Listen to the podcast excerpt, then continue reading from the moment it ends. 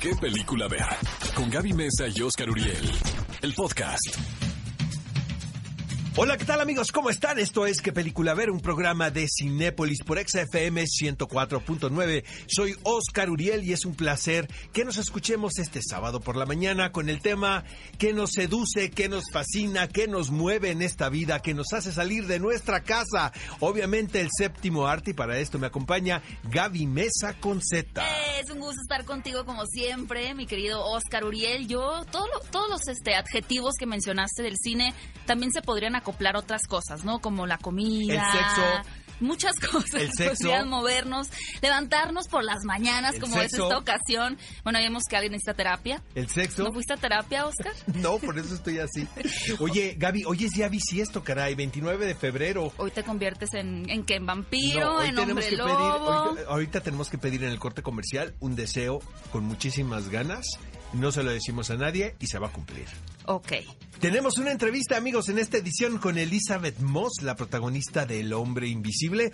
Una entrevista que nos concedió en la ciudad de Los Ángeles, California, hace algunos meses. Nos cuenta sobre su participación en esta película que es muy curioso porque traen la leyenda del hombre invisible a nuestros días. O sea, la hacen contemporánea. Un poquito más adelante les vamos a platicar por qué.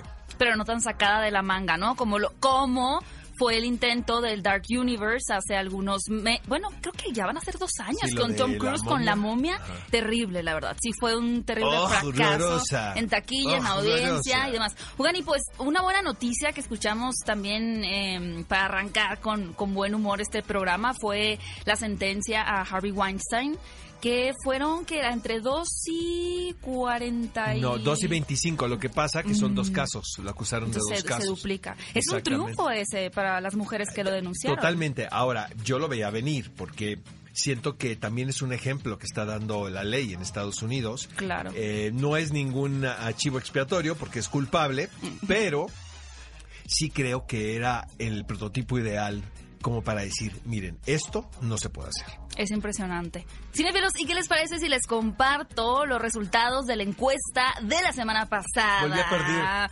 Volviste Tres, a perder. Volví a perder, ¿no, Gaby? Volviste a perder y creo que por bastante. ¿eh? Miren, la encuesta decía lo siguiente. Hoy es cumpleaños de Drew Barrymore, o sea, la semana pasada. Por eso la encuesta del día era ¿cuál de esas películas donde ella aparece es tu favorita? Las opciones eran como si fuera la primera vez que fue la ganadora, con un 47%.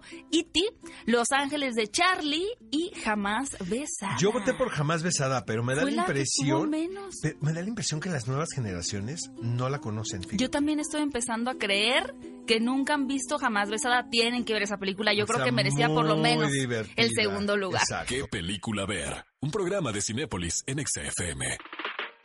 Amigos, están escuchando qué película ver, un programa de Cinépolis por XFM 104.9. Vamos con las noticias de esta semana. Las redes sociales fueron de Batman. Yo no sé qué está pasando en esta producción, Gaby. A lo mejor tú me puedes explicar, pero tú bien sabes que los sets en este tipo de proyectos pues son sumamente cerrados. Se o sea, supone, no sí. hay manera que tomes una fotografía. Yo he tenido la oportunidad de ir a varios de películas muy importantes.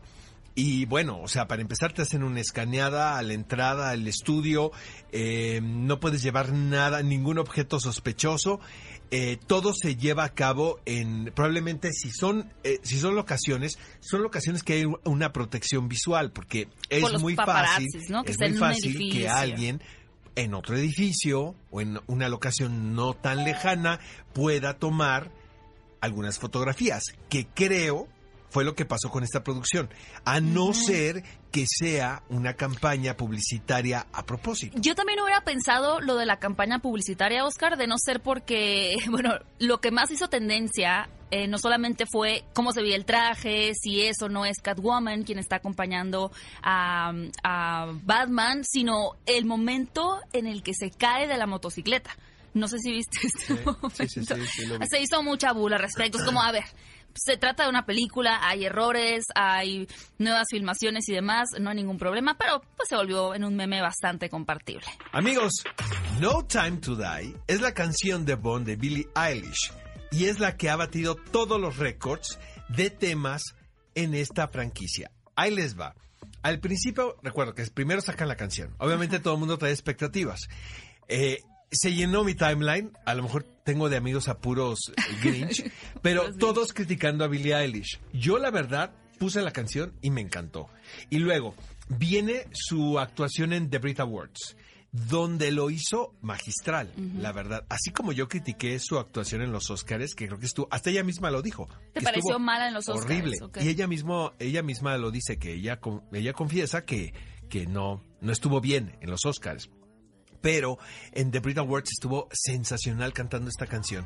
A mí me gusta porque es muy complicado, Gaby. Finalmente es una rola de la autoría de un artista que debe tener tu sello, pero a la vez debe tener ese sonidito que es Sí, muy Bond. característico de las películas de Bond. Y creo que esta canción lo tiene. Además, ya junto eh, con la película seguramente va a ser todavía más un éxito. Hace algunos días estuvo llevando a cabo el Festival de Cine de Berlín, eh, mejor conocida como la Berlinale 2020, y algo que llamó bastante la atención fue el regreso de Johnny Depp, un actor que se ha visto envuelto en muchísima polémica por las acusaciones de violencia doméstica a su ex esposa Amber Heard. Sin embargo, ahora regresa con una película donde da vida a un fotógrafo llamado Eugene Smith. Realmente, por lo que dice la crítica, este es uno de los mejores trabajos que ha tenido el intérprete y es bien interesante porque se trata de un fotógrafo estadounidense que documentó un caso muy impactante en donde una corporación fue la responsable de envenenar con mercurio a la gente de un pueblo en Japón en la década de los 70, por lo cual él fue a documentarlo. Espero ver pronto esta película, escuchar más de ella y que realmente veamos una nueva faceta de Johnny Depp que se desprenda ya de esos personajes tan caricaturizados que hemos tenido últimamente. Y también pues estamos celebrando en qué película ver que México estuvo presente con tres largometrajes en esta edición del Festival Internacional de Cine de Berlín. Tres películas muy diferentes entre sí. La primera es Los Lobos, que básicamente va de los inmigrantes, de la familia, cómo realmente se crea tanta dificultad al momento de tener una idiosincrasia mexicana y tener que irte al otro lado de la frontera, todos los problemas que tienes que enfrentar. Está dirigida por Samuel Kish. Después tenemos a una directora, Natalia Meta, con El Prófugo. que creo que esta película es sensacional. Estuve leyendo los reportes del prófugo, una coproducción México-Argentina, pero es más argentina, la verdad. Erika Rivas es la protagonista de esta cinta y tengo entendido que es que hay que verla, o sea, es uno de los títulos en lo que va del año que hay que ver. Y finalmente Siberia, del director Abel Ferrera, que cuenta con la participación del señor Willem Dafoe, a quien recientemente pues nos estuvimos quejando mucho de que no estuviera nominado como mejor actor por su interpretación en El Faro, en los Oscar, pero aquí, fíjense, tiene un rol similar porque interpreta a un personaje que se refugia en una cabaña en una montaña muy remota para poder tener un poco de paz, de serenidad, y ahí lo visitan diferentes lugareños, así que seguramente se presta para que sucedan muchas cosas. Amigos, a pesar de los rumores, Taika Waititi no será el director de la nueva entrega de la Guerra de las Galaxias de Star Wars. Sí digo la Guerra de las Galaxias, se me nota mucho la generación, ¿verdad? No, me pero se escucha bonito. ¿verdad? Durísimo. Es que luego me han criticado. Bueno, se había dicho que este director neozelandés había sido elegido para eh, realizar la próxima entrega que creo que tiene que ver dentro del mismo universo, más no con los personajes que ya conocemos. Exacto. Pero eh, ya hay director que es J.D. Dillard y están trabajando, de acuerdo a los rumores, los productores con este creativo en lo que serán las nuevas tres entregas programadas para el 2022, 2024 y 2026.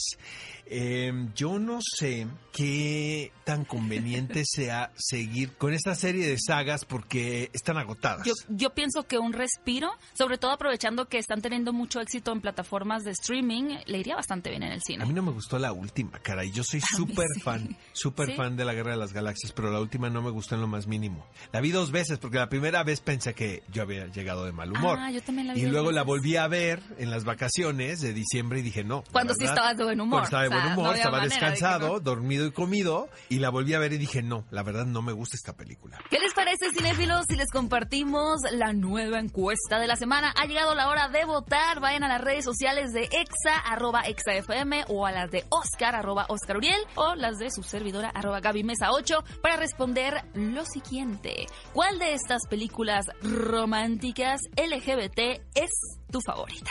Empezando por una muy clásica, Secreto en la Montaña. Opción 2, Llámame por tu nombre o Call Me By Your Name. Yo soy Simón o Carol.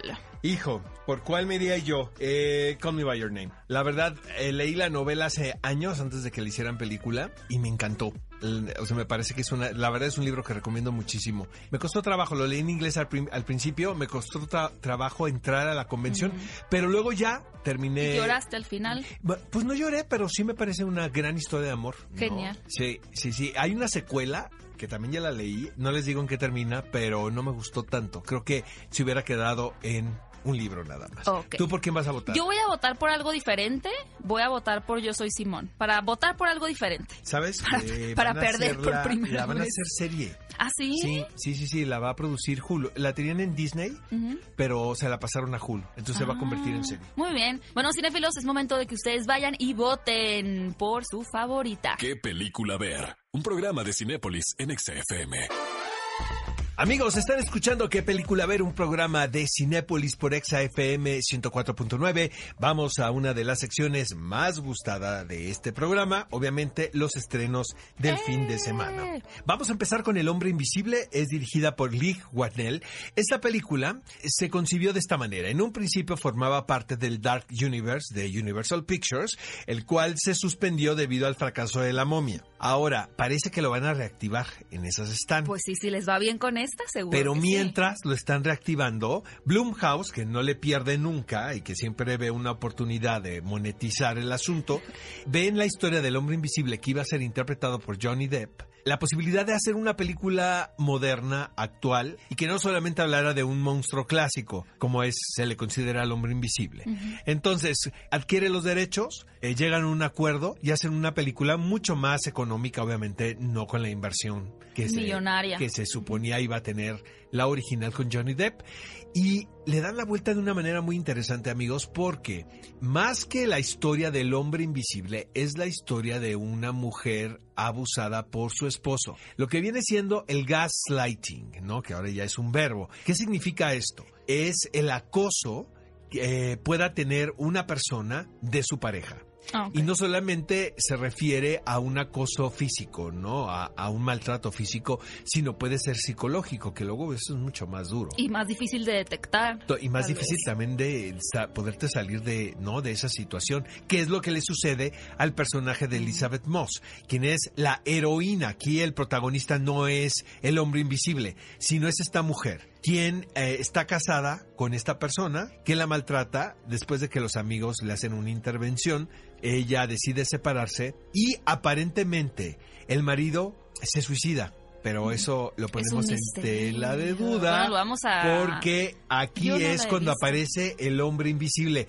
Y lo más tremendo de esto, amigos, es que los quienes están alrededor del personaje de Elizabeth Moss, de Cecilia, pues la acusan de loca.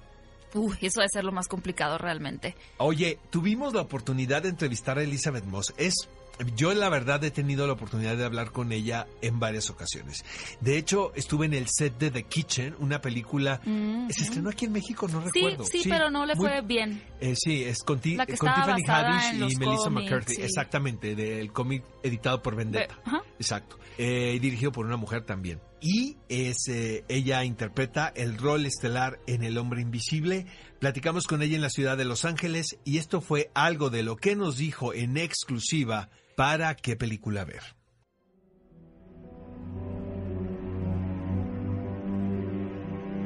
Creo que el género del horror se ha dividido en muchas expresiones o escenarios a lo largo de los años.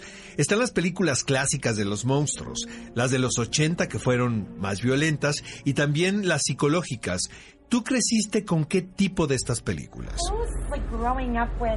Mm, supongo que aquellas no eran de mi tiempo. Cuando tenía 11 o 12 años, veía con mis amigos películas como It, Poltergeist, El Resplandor o Pesadilla en la calle del infierno. Eran antes de mi tiempo. A mi generación les tocaron las de Scream o Sé lo que hiciste el verano pasado.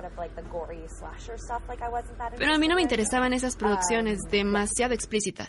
referente a las conversaciones después de una proyección. ¿Crees que esta película provocará algunas con respecto a los movimientos femeninos que hemos estado viendo últimamente?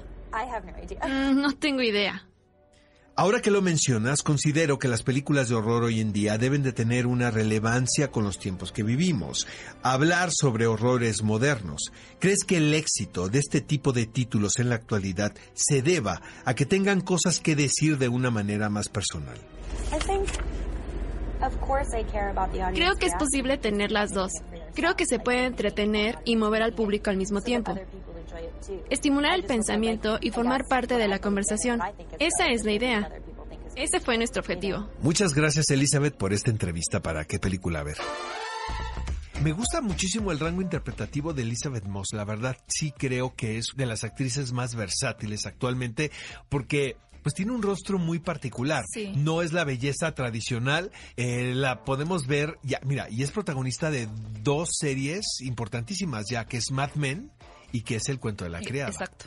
Otro estreno que llega esta semana, amigos, es El acusado y el espía, dirigida por Roman Polanski. Aquí les va. Si ustedes tienen problemas con esta figura que es Polanski, pues no vayan a ver la película. Si ustedes pueden separar la obra del autor, vayan a ver la película. Yo ya la fui a ver, Memoria del Morbo, obviamente, porque la película este, estuvo en Venecia y fue galardonada. Que eh, causó mucha polémica que fuera galardonada. No, y luego también la Academia Francesa con la entrega de los Césars, también hubo ahí eh, tuvieron sus encontronazos mm. ideológicos con respecto a la figura de Polanski de esta película, porque aparte estaba nominada en muchísimas categorías.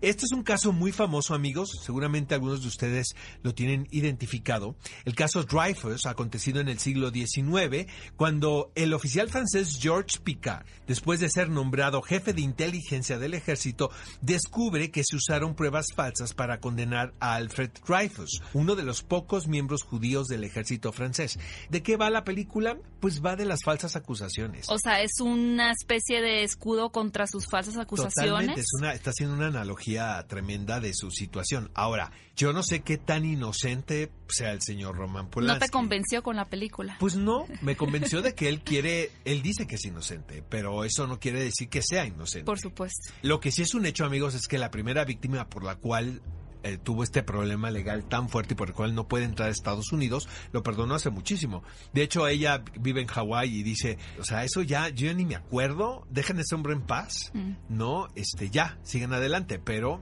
la justicia en Estados Unidos, pues no tiene, Ojalá tuviéramos esa justicia tiene, otros digo Pero hay, hay unos documentales bien interesantes alrededor de la figura de Polanski. Pero ya nos estamos desviando. el acusado y el espía, efectivamente, es la más reciente película de este laureado director envuelto en tanto escándalo. La verdad, creo que es una película muy entretenida, se cuenta muy bien. Ya ustedes harán sus conjeturas si Polanski merece o no el perdón de la sociedad.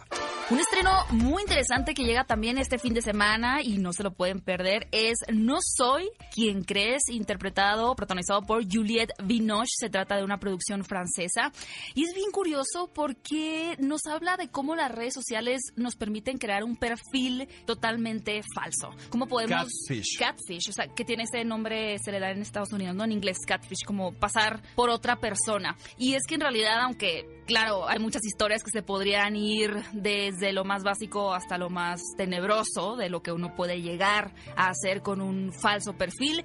Aquí lo que relata más bien es la necesidad del amor. La necesidad de esta mujer de 50 años, quien se crea un perfil falso de Facebook para poder conectar con otra persona. Por supuesto que el problema eh, comienza cuando esta otra persona quiere conocerla y ya se va a generar todo un conflicto. Me gusta mucho porque a pesar de que estamos atravesando por cambios tecnológicos muy importantes, son pocas las películas que están retratando realmente esta nueva interacción que tenemos de humano a humano, porque ya no siempre es en una charla, en el autobús, en una tienda, en una cena, sino que ahora todo o la mayoría es a través de las redes sociales y creo que esta es una de las primeras películas muy bien hechas que van a plantear esta polémica, así como en alguna ocasión lo hizo también Her, protagonizada por Joaquín. Bueno, no sabes las ganas que tengo de ver esta película. Definitivamente hoy me voy a tomar la tarde para ir a mi Cinépolis más cercano, a una sala de arte, obviamente, y ver este título protagonizado por quien es una de mis actrices consentidas de siempre. Es grandiosa. Es que ella. te digo una cosa, aparte conozco gente que trabajó con ella, eh, ha trabajado con ella en películas y dicen que es lo máximo, que así que como tiene esta gracia en pantalla, la tiene en la vida real, cosa que es muy extraño. Y finalmente, para los estrenos llega una comedia mexicana. Ya creo que estamos bastante acostumbrados a tener esto en las carteleras.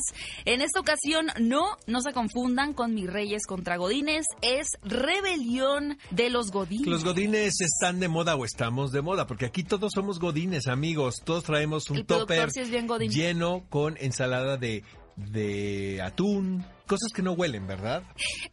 de preferencia. Y, ah, Mira, bueno, la eh, credencial. productor se está enseñando su credencial. Pero está orgulloso, ¿sabes? Sí, de yo aparte, sí ¿cuánto soy un el menú? godín. No, acuérdate de lo que nos dijeron, que también un buen godín sabe la taquería más cercana y más barata del lugar donde trabaja. Ah, claro. Por supuesto. Reglas, cuéntenos ustedes cuáles son las reglas básicas para ser un godín. Un godín que se enorgullece, amigos. Hashtag, ¿qué película ver? Y viene la gran anécdota, aquí los estamos leyendo. Y no les queremos contar demasiado de esta película porque tenemos como invitados en cabina a Gustavo Egelhaf, Ana Carreiro y César Rodríguez, quienes nos van a platicar mucho más sobre su película. Bienvenidos chicos, los escuchamos. ¿Qué película ver? Un programa de Cinépolis en XFM. Los protagonistas, sus creadores, de la pantalla grande a tu radio. La entrevista en ¿Qué película ver? de Cinépolis en XFM. Amigos, tenemos parte del elenco de Rebelión de los Godines. Está con nosotros Gustavo Egelhaf, a quien no hemos visto nunca, ¿verdad? No hace No. promoción de sus películas. Casi no, no. se aparece aquí. ¿Quiénes? Estaría entre Marta y Gareda y Gustavo, ¿no? No, yo ¿Quiénes creo que Gustavo? Gustavo es el número uno. Ya Marta quisiera yo. atrás, y luego también nos acompaña Ana Carreiro. Hola, Ana, ¿cómo estás? Hola, muy bien, gracias. Y eh, mi querido César Rodríguez, a quien el otro día vi, me vio, ya sabes, esos mamoncetes. Te Vi, me como nos enamoramos. Lo fui al set de Sexo, Pudor y Lágrimas, que fue la presentación de la película, y lo vi pasar, pero como estaba en personaje, ni me volteó a ver, ni me saludó nada. Qué bueno. Te estaban jalando como para otro lado. Sí, te- te- es y que fui a mí me estaban llevando al, campo. Pero luego, según yo, te iba a presentar, porque como te vi, dije, seguramente me lo van a poner en el elenco juvenil, aunque no sé qué tan juvenil seas, pero tú sigues siendo joven, ¿no? Cero presión. no, ya ni tan juvenil, ¿eh? Bueno, que era Paco Rueda, y luego estaba Jimena Romo. Pues, sí Ah, sí, están súper chiquitos. Sí, ellos sí. Sí. ¿no? sí, sí están chiquitos. Sí, son- Están- sí. Ustedes son otra generación. No, yo les llevo 10 años a todos ellos. Oigan, chicos, este, ¿los godines estamos de moda o no? Los godines siempre estamos de moda. Los Pero na- nadie es- se es creyó hoy. eso. O sea, todos están de acuerdo que ninguno de ustedes son godines. ¿Son Bueno, godines? Hemos tenemos descubierto- Tenemos algo de Godín. Sí, hemos descubierto que todos tenemos algo de godín en México. No importa qué hagas. No importa qué hagas, todos tenemos algo de algo de godín. Por ejemplo. Mira, yo por ejemplo como actor, ya no, no en experiencias godines este, previas, sino como actor, en algún proyecto me tocó vivir en mi camper, básicamente. O sea, el camper es el, el que vas todos los días, todos los días. En ese camper hacía mucho frío en las locaciones, entonces me llevé una colcha de mi casa. Pero de la esas del colcha San tigrito. Marcos. Sí, Sí, obvio. sí, la obvio. guinda o la azul. Me llevé un cereal y lo puse debajo de mi cama en el camper. Este, ya habitaba el lugar. No puse fotos porque, por, por, por suerte, pero eso es muy godino. Se me refiero a habitar como tu cubículo. Eras como un paracaidista más bien. Era más bien, sí. renta, mejor la locación. Sí. Me faltó la planta y las fotitos, pero en realidad es lo que hacen con su cubículo todos los godines de oficina. Oye, Ana, ¿tú sí has llevado comida en toppers a la locación y eso? Sí, totalmente. Cuando Sí. estoy a dieta, pues tienes que llevar. Es que lo de la dieta sí se entiende, ¿no? que hay los cortes a comer todo frito Sí. y que todo se te antoja, ¿estás de acuerdo? Porque, pues, ¿no? Entre más engorda, pues más sabroso. Más sabroso. Sí. Exacto. Oigan, y, Gustavo nos contaba que esta película de hecho estuvo en producción antes que Mi Reyes contra Godines, Eso porque dicen, creo que es bueno, dicen, yo confío Tengo en mi pruebas. paisano. ¿Es en serio? Tengo pruebas. Queremos ver las pruebas, porque yo la que vi primero Yo fue la confío de en mi Regina paisano. Blandón. Pues es que fue la primera que, la, primera Diana que salió. Bobbio. Sí. O sea, yo vi esa. Las amo Regina Blandón y Diana Bobbio con todo mi corazón, eh, Daniel Tobar también. Este, sí, en realidad nosotros cuando vimos eh, estrenar Mis Reyes contra Godines fue, Híjoles. ahí van otros Godines. Este, Sí. pero, este, pues sí, es lo que, lo que pasa, pero en realidad nosotros no, no sentimos ni la competencia, ni la sombra, ni ese tipo de cosas. Somos cine mexicano, en realidad eh, el pleito es contra los gringos que vienen a meternos 9000 salas con Sí. grandes producciones de millones de dólares. Nosotros somos cine mexicano, el chiste es crear butacas entre todos y generar una industria. A ver, ¿en qué se va a diferenciar esta del anterior de los Godines, de Mis Reyes contra Godines? Yo creo que mis reyes contra Godines se pelean como entre ellos y Ajá. aquí la rebelión es contra todos, interna. O sea, aquí es masivo. Ajá, O sea, aquí no, importa. o sea, no, no importa de dónde vienes, tu estado social. No, no, no. O En- sea, hasta en los godines- Estás en la oficina, eres enemigo. Sí. Ok. Hasta en los godines hay, Hasta en los godines hay razas. hay razas. Y ahí van a conocer todas las tribus urbanas de los godines. Este, qué tipo de godín eres para tener cierto topper, este, cierto gafete que te da acceso a otros lugares de la Eso es oficina. esto es, verdad, y ¿eh? esto es es intra, intraoficina, es como del godinato, nuestra película. Totalmente. ¿Qué, qué fue lo más divertido? Bueno, algunas cosas más divertidas durante el rodaje. Híjole, nos divertimos todo el rodaje, fue un go- una gozadera ahí. Yo creo que las escenas de la rebelión para mí son como las más divertidas porque de repente se vuelve como una peli de acción muy loca y, y fue súper divertido. O sea, y bueno, yo soy muy torpe para todas esas escenas, entonces el entrenamiento de... Tenían de- coreografía. Sí, claro, entonces fue, fue divertido como que ahí dar vueltas y aventarse a la alberca y muy padre. Él lo va a Ana? decir. Ana, ¿quién interpretas tú? Perdóname, Gustavo. No te preocupes. Yo a Maribel. Ajá. ¿Quién Y- es Maribel? Pues ella es la linda, la buena de la oficina, la responsable, la leal, la mano Pero es derecha. Godín. Pero es Godín. Ella le gusta ser Godín. De hecho, es la que más le gusta ser Godín. La que manda hacer las camisetas. Sí. Organiza la tanda. La que, ¿Tú eres la que organiza la tanda? la verdad, sí. Ah. ¿O eres la que vende, la que vende a mensualidades? También, también. Yo hago Lociones, todo. lociones La vendedora Para de catálogo. Lociones mono. piratas. Sí. Me acuerdo que Arlette Terán en el CEA vendía para, ajá, pero pues ya sabes, Arlette, ni modo que te va- no te va a vender un auténtico, un original. Te vendía La en igual de Armani el Armandi. Pero era, era Armandi y era mensualidades. Pero no sabes qué buena era Arlette para vender a, men- a mensualidades. O sea, le compraste lo que Por quieres decir. supuesto. Gucci, Dolce Gabbana. Ahorita me van a Gucci. cobrar, me van a cobrar todos los comerciales que estoy diciendo. Este, ¿qué ibas a decir ahorita, Gustavo? Ah, nada, que justo de la, de la parte divertida de la película, esto no lo va a contar él porque él no se divirtió. Ah, Pero a ver. Él, ahí donde lo ven, este castaño con su pelo largo y sus vellos muy oscuros, sale de pelirrojo en la película. Es otra persona completamente Archie, soy distinta. Archie, sí. Pero es como Archie. el, el Todo, pelo así. Las cejas, Todo, las pestañas, todo. Tiene escenas de Todo. sexo, entonces va parejo, ¿verdad? Este, entonces, llegó un momento, llegó un momento en donde teníamos que aventarnos una alberca y todos traíamos pues traje de baño y él traía una tanga. Porque además me pusieron Ah, a mí, ¿por qué además. no? La tanga, ¿Sabes ¿no? De todos los trajes de baño, a mí me escogieron la tanga. Y de pronto, que no es pues se pelirrojo en quita, la vida real. Exacto, se quita el pantalón y es muy peludo y no particularmente Ro- rojo. Entonces fue, traigan los rastrillos y mira. y Entre se- cuatro personas me empezaron a trasquilar. ¿Es real? ahí teníamos que hacer la toma. Yo les dije, oigan, yo les dije que esto iba a ser un problema. Nadie, nadie lo creyó hasta que me quité los pantalones. Oye, ¿no te, ¿y no te rozaste, güey, con la Me pasaron la máquina y luego ya. Con la depilada así, de al 3-2? Que eso sí está muy estresante, la verdad. Caray. Bueno, para Sí, él. yo sí me a nosotros nos llorar a divertimos mucho. es una historia de terror en la. Tienes que No sé, denunciar. no sé qué tan divertido, Gustavo. Ay, No, perdón. para sí, ellos para, sí, para nosotros sí. de la risa. Para Yo, nosotros no sí le, fue muy yo no le veo lo chistoso por ningún lado. Hasta Digamos me que yo me dolió. poquito. ¿No? Hasta me sentí. dolió. Deberías haber estado ahí. ¿Cuál está mejor, esta o mis Reyes contra Godines? Que vengo ¿Qué, malísimo. qué Vengo clase de mala gente hoy, ¿verdad? Vienes muy. ¿Quieres enemigos? Sabes muy que mi terapeuta se fue de vacaciones. Ya tienes rato fuera, ¿no? Ya tiene rato Yo tengo fuera. una. Eso es lo que dice ella, que no está en México. A lo mejor no me quiere atender, por, por eso estoy así de amargoso. Oigan, Andas chicos, muy en la TV Notas. Voy, ando muy del TV Notas. Oye, pero ¿tú cuándo vas a estrenar? ¿Y cu- cuándo estrenas otra? ¿La próxima semana? La próxima De semana acción, vengo. una, una de acción. Una de acción. Uy, tengo muchas ganas de hacer una de acción. Bueno, esta tiene bastante acción, por cierto. Oye, César, tú haces mucho con este Argüelles de acción también. Sí, ¿no? bueno, de acción hicimos una. Que fue la donde estaba fue Luis. Roberto Guzmán. Fue donde estaba Luis Ro. Exacto. Sí, es que me sí. platicaba las anécdotas ahí. Ajá, ¿No? exactamente. Muy bien. ¿Y ahora acaban de hacer otra? Eh, acabamos de filmar otra el verano, el verano pasado que estrena a finales de este año. ¿Qué es? Se llama, ahorita se llama Locas por el Cambio, muy divertida. Muy divertido. Una comedia. Comedia. ¿Es la de redes sociales, puede ser? No, son dos chicas que se cambian de cuerpo. Ah, ok. Sí. Que son Como Sofía Freaky Cisniega, Friday. Sofía Cisniega, María Sofía Molino, este, Aranza Carreiro, su hermana gemela.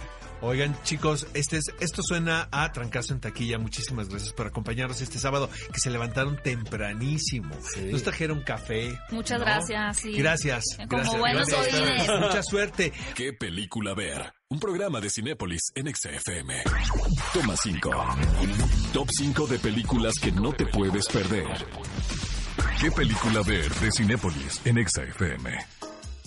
Cinéfilos, estamos de regreso en qué película ver, un programa de Cinépolis por XFM 104.9 y por el estreno de El hombre invisible. Hoy les vamos a contar cinco películas en torno a monstruos o criaturas. Va a estar bastante diverso este toma 5, espero que lo disfruten y recuerden que cada uno de estos títulos los pueden encontrar en Cinépolis Click. A ver, amigos, vamos a ser honestos. ¿Han vuelto a ver la forma del agua después de que ganó el Oscar? Yo no. Es un buen pretexto esta tarde el ver la forma del agua a propósito del toma 5, dirigida por el- nuestro tapatío queridísimo, el señor Guillermo del Toro. ¿Tú fuiste a ver la exposición de Guillermo? Uy, la exposición de Guillermo del Toro es una locura. Yo la vi en Los Ángeles. Me ¿Tú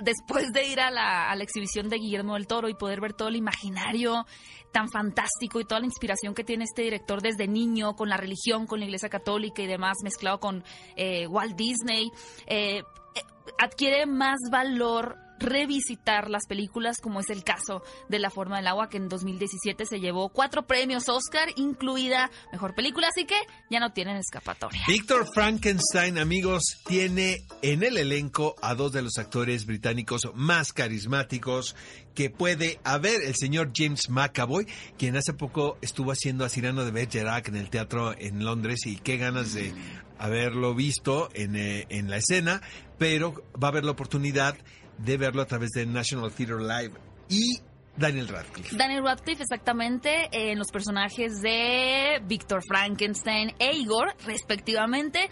Yo creo que para que ustedes quienes piensan que el señor Daniel Radcliffe no ha hecho nada por intentar sacarse su personaje de Harry Potter, denle una oportunidad a este reinvento, podemos decir, del clásico de Mary Shelley titulado Víctor Frankenstein. Oye, Gaby, ¿te gusta a ti Van Helsing de Stephen Sommer? Voy a, voy a confesar que la puse en el toma 5 porque es una especie de placer culposo, tal vez.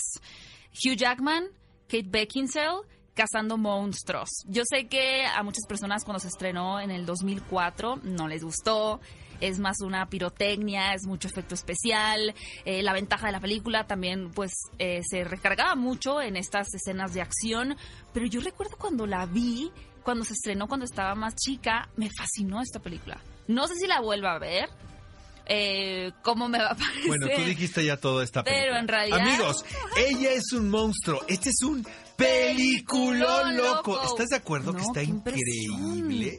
Con Anne Hathaway. Las metáforas, es que la es una. comedia. Amigos, de verdad, ¿no saben qué película tan más bizarra? Porque es entre una cinta de monstruos de género, pero también hay una historia de amor, ¿no? Ajá, de, de violencia, de Dirigida soledad. por Nacho Vigalondo y solamente él podría tener este sello, ¿no? Darle este espíritu a la película.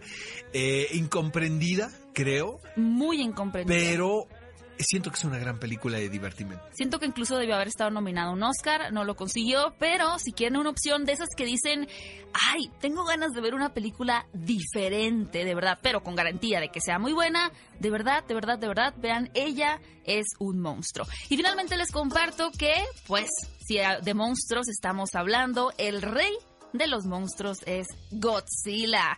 En Cinepolis Click van a poder encontrar ya la primera y segunda parte de este reboot, porque hemos tenido muchísimas adaptaciones de este kaiju, de este personaje japonés. En algunas versiones sale en defensa de la humanidad, en otras versiones es el enemigo. Aquí como que ya comienza a volverse aliado de los humanos para enfrentar a otros seres monstruosos. Pero antes de que llegue, espero, en algún punto la tercera entrega, ya pueden disfrutar ustedes de la primera y la segunda. ¿Qué película ver? Un programa de Cinépolis en XFM. Amigos, esto es ¿Qué película ver? Un programa de Cinépolis por XFM 104.9. Tenemos el clásico de la semana. Yo sé que es un título provocador. Seguramente va a dividir opiniones. Si ustedes pueden separar Helsing. la obra del autor, pues les recomiendo ver Búsqueda Frenética. Esta película data de 1988 y es protagonizada por Harrison Ford. Es una historia original de Roman Polanski. Vaya, es una producción de estudio, eh, es una producción muy grande. Sin embargo, el autor puede mezclar su muy personal estilo dentro de lo que se supone es un thriller. ¿no? Que es un hombre norteamericano quien va a París y a quien se le pierde sorpresivamente su esposa. Él inicia, como dice el título de la película, una búsqueda frenética y va a encontrarse pues dos o tres personajes este, bastante coloridos y pintorescos.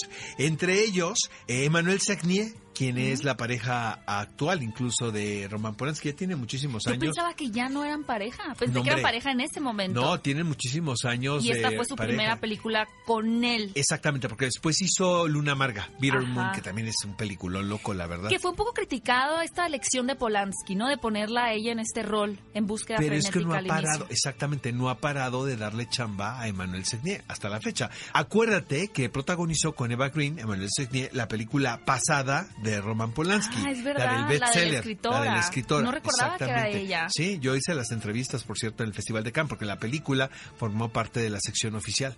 Entonces, amigos, Búsqueda Frenética es, bueno, es un título muy ochentero, pero muy divertido, muy entretenido, un thriller como solamente Roman Polanski los puede hacer, con una atmósfera muy particular. Y ahora, obviamente, pues estamos hablando de otro periodo en la carrera de Exacto. este director, en el cual podía él convocar a estrellas de la talla de Harrison Ford para elaborar en sus proyectos. Ya se nos acabó el programa, cinéfilos, pero recuerden que pueden escucharnos en podcast, en Spotify, en iTunes o en quepelicular.com. Solamente, bueno, en Spotify o iTunes, búsquenos como qué película ver y ahí van a poder escuchar este y todos los episodios anteriores. Nos escuchamos próximo sábado, 10 de la mañana. Así es, amigos, tienen una cita con nosotros la próxima semana. Hasta la próxima.